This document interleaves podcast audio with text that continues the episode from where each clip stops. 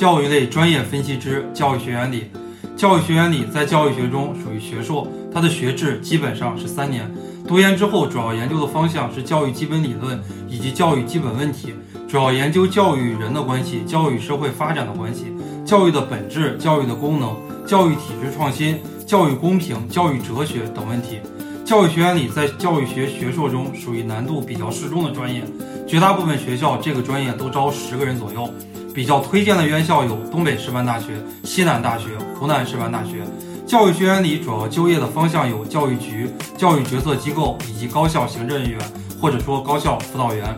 由于教育学学硕在初试的过程中，所有专业考的内容都一样，且跨考的同学比较多，所以教育学学硕就业和专业之间不完全存在等同的关系，所以大可不必纠结专业的问题。有本事你先考上再说。